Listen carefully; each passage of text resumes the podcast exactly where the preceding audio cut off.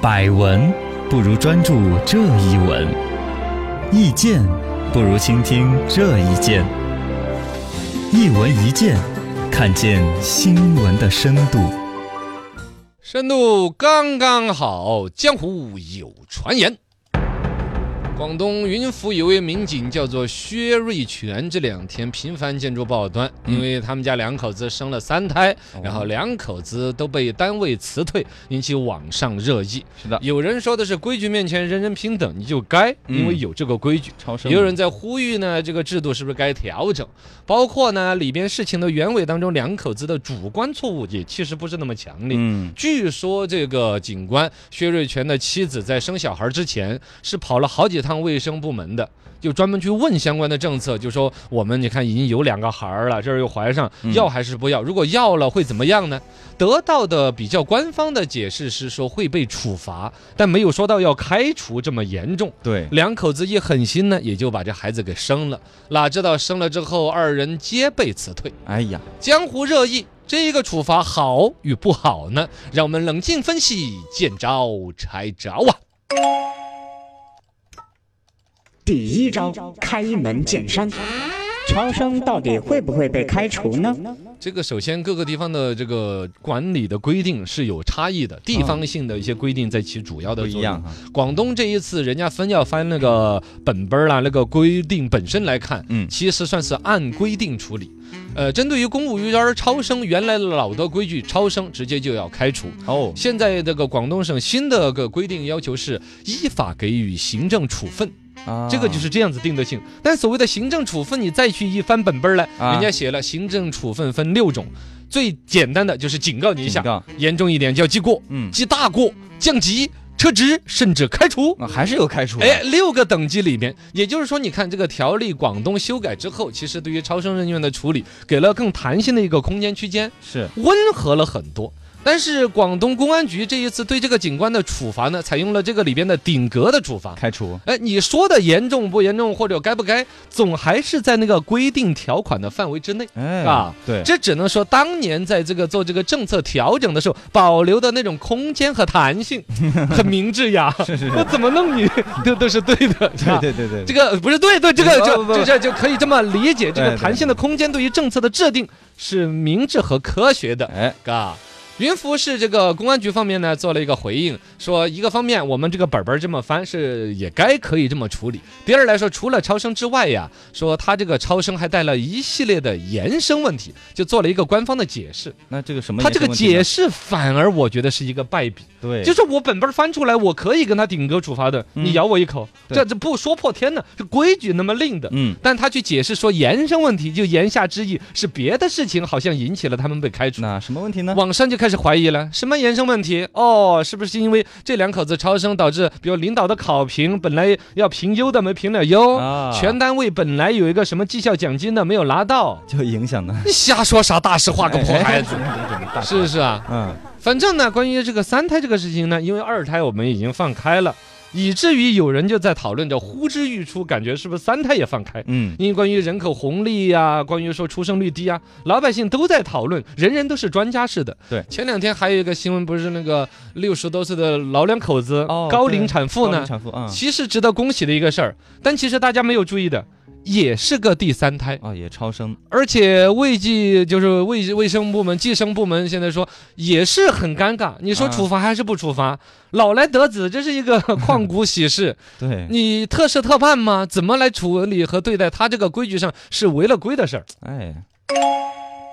第二招刨根问底，超生到底有功还是有过？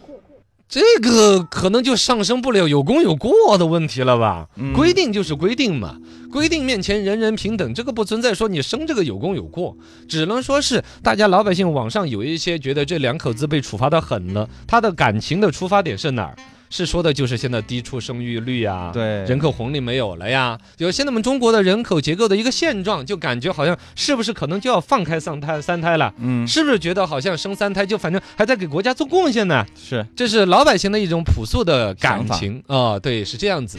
这个超生育率、这个超低生育率这个危机，确实是全世界都在很关注的都。在面临的。我们中国二零一八年底出来的数据，说是总人口是十就的中国大陆总人口13亿十三点九亿，就我们嗯老爱说，简单说成十四亿嘛，对就只差一丢丢了。人口出生率是千分之十点九四哦哦这很低啊，哦，这个已经是有记载以来算是最低的一个出生率了，越来越就低了确实是越来越今低年。可能更低。现在很多专家就比较担心，就出现什么超低生育率陷阱啊，嗯，呃，少子老龄化的陷阱啊，就人口会越来越出现老龄。现在国际上通认的说，六十五岁以上的老人家占比超过百分之十四的话，就属于深度老龄化。哦，我们现在六十五岁以上的老人家占的是百分之十点九二，还差一点，已经比较接近了嘛，是吧？嗯，还差很多老龄化社会说起来就就就是说来就来，这是第一。第二，它的实际要延伸，就那我们家里边老人家我照顾得了，或者说我就那样，不是哪一个个人家里边老人家多不多，或者嗯你有没有能力照顾自己家的老人问题，是全社会就会出现劳动力的短缺，全社会的消费都会趋于低迷，嗯通货紧缩。劳动力短缺很简单，上了年纪了我就上不了班，对干不不以了事享儿，受生活主。第二，消费低迷，因为老年人毕竟来说以储蓄呀、嗯，以以自己养老啊这种消费为主，其他就是年轻人作了死的买房买车那种对对对那种很旺盛的消费的欲望，就会随着年轻人的比例小了，自然就会降低。然后通货紧缩也很简单，就是说整个这个市场你会觉得说物价看似就不往上冲了，但其实是买的欲望小了。嗯，甚至就会有一些地方小地方就会出现凋敝啊，经济不那么好啊，甚至社会资源啦、财政资源啊啦一些。都会，你你你我说一个简单的，比如说经济条件，就是经济状况，如果真的是差了，我们拿美国来举例，嗯美国的那个所谓活塞底特律，嗯，那个你知道底特律那个汽车之城，对对，了不得的一个，个世界仰望的一个城市，对，说这个城市要凋敝，就可以马上凋敝掉，晚上路灯就不开了，嗯，治安一下就差了，晚上就开始有人在外边滥砸人家的玻璃了。对路上早上起来就看见自己家门口有烂酒鬼喝扔了一地的烂酒瓶子，没人处理了。对，扫垃圾啊那些，原来每天都有人扫，就有可能变成那儿几几个星期不来一次环卫工人了。嗯，这就叫城市凋敝啊！这种当然这个有有点危言耸听了，但就说这种事儿还真的是关系每个人。第三招，点到为止。低生育危机是全球都面临的问题吗？